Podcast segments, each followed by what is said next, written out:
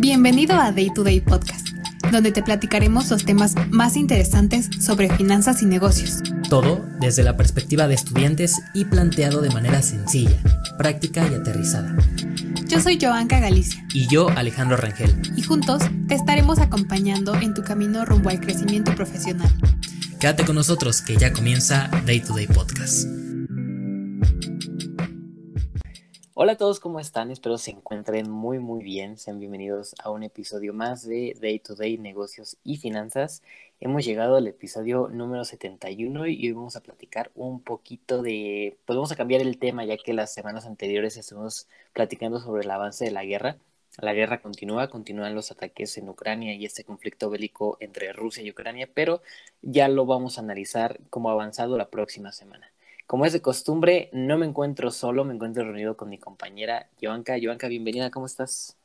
Hola amigo, ¿cómo estás? Yo estoy muy bien, estoy em, como siempre muy feliz de grabar podcast, pero también creo que era necesario como soltar un poco las noticias de la guerra, porque puede que hasta abrumen un poco a la gente, tanto estar, no sé, tan atentos a eso, puede, es un tema bastante delicado y también esto es, la noticia que vamos a tocar hoy es bastante eh, controversial, es muy polémica, pero amigo, cuéntanos de qué vamos a hablar el día de hoy.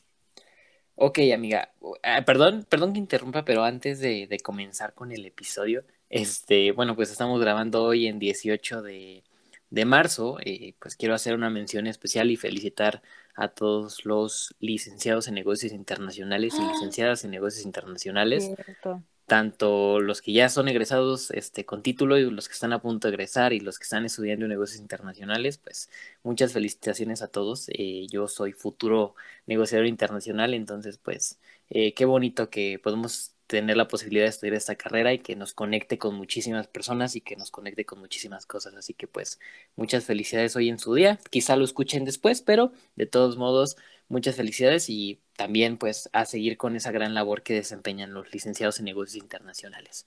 y pues, amigo, dime, feliz día, feliz día, no, no recuerdo. Gracias, gracias. no, muchas gracias. Pues eh, te, como menciono, esto es lo padre de, de, lo internacional, ¿no? De los negocios, de las finanzas, que pues al final los negocios, las finanzas, la economía pues mueven al mundo y pues somos pieza fundamental en este mundo globalizado. Así que pues felicidades a todos. felicidades a todos. Bueno, amiga, pues ahora sí, vamos a darle. Y es que vamos a platicar de que Netflix quiere dinero. ¿Por qué mencionamos esto? Pues bueno, esta semana eh, Netflix anunció que tendrá nuevos planes de suscripción para aquellas personas que comparten cuenta y que no se encuentran en el mismo lugar. Entonces van a pagar más por el servicio. Es decir, si tú compartes cuenta con tus amigos, pero pues obviamente tus amigos no viven contigo, pues van a, van a pagar una tarifa adicional. Y amiga, este comunicado, ¿dónde, ¿en dónde vamos a empezar a ver estos cambios? ¿En dónde pues van a aplicar? Me imagino que pues aquí este, en Latinoamérica no va a afectar, ¿o sí? No, sí, amigo. De hecho, eh, pues la verdad es una noticia muy polémica porque yo creo que muchas personas compartimos nuestra cuenta, pero justo la compañía anunció que esto o los primeros pasos para poder experimentar todas estas nuevas funcionalidades, entre ellas las, la que acaba de mencionar y la que causó tanta polémica, se van a empezar a, ver qué onda en Chile, Costa Rica y Perú. Serán los países como de prueba para ver eh, cómo se desarrolla esa nueva característica. Yo creo que más que nada quieren calar en, no sé, digo, no sé qué países, en qué países tengan más presencia, pero probablemente en los países que tengan menos presencia, cómo funciona esto para ver si pierden suscriptores o no. Esa siento que es su estrategia. Y es que Netflix, eh, perdón amiga, continúa. No, no, no, adelante. Bueno, yo mencionaba que este proyecto de Netflix, eh, la misma empresa lo justifica como que al, al tener, ¿cómo decirlo?, esas facilidades o brindar esas facilidades a su usuario, ellos ya señalan que afecta su capacidad para invertir en nuevos contenidos. Entonces, ¿será que no les alcanza o será porque de plano sí requieren más dinero? O sea, es Netflix, es una de las plataformas con más suscriptores a nivel mundial, este, con un promedio de 208 millones de suscriptores.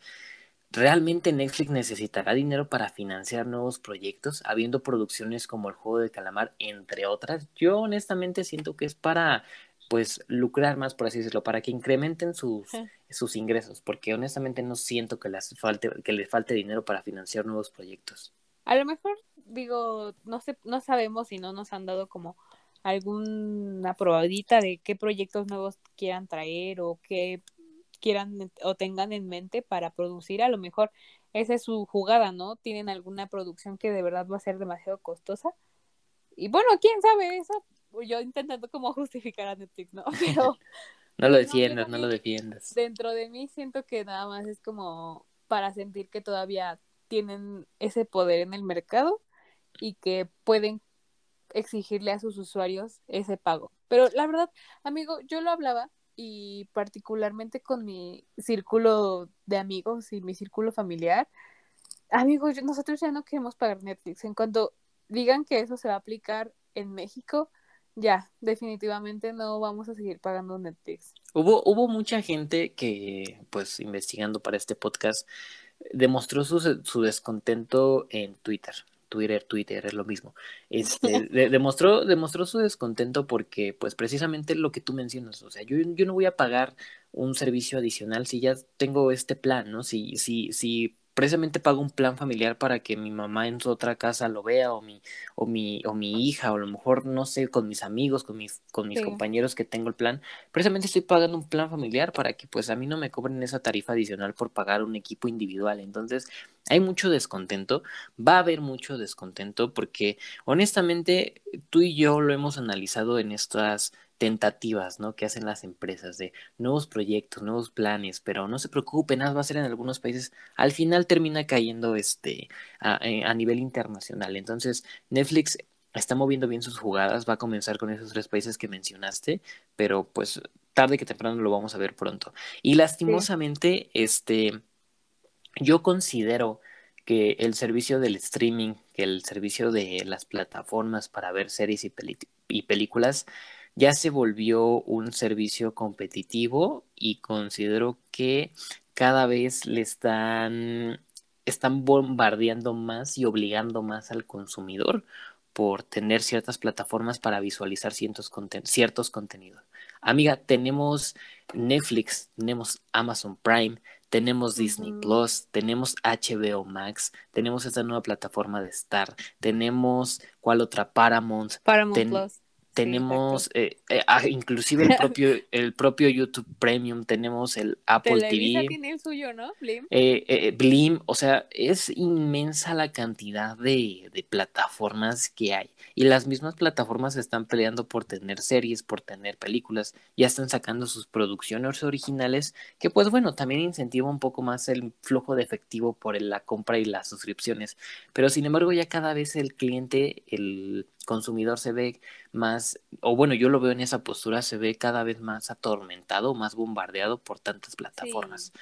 Por ejemplo, yo si ahorita quiero ver, no lo sé, eh, Spider-Man 3, ah, tengo que tener forzosamente en Netflix, ¿no? O si yo quiero ver eh, el juego del calamar, tengo que tener Netflix, o a lo mejor una original de Amazon, pues bueno, me obligan a contratar Amazon. Entonces, pues cada vez se vuelve más difícil.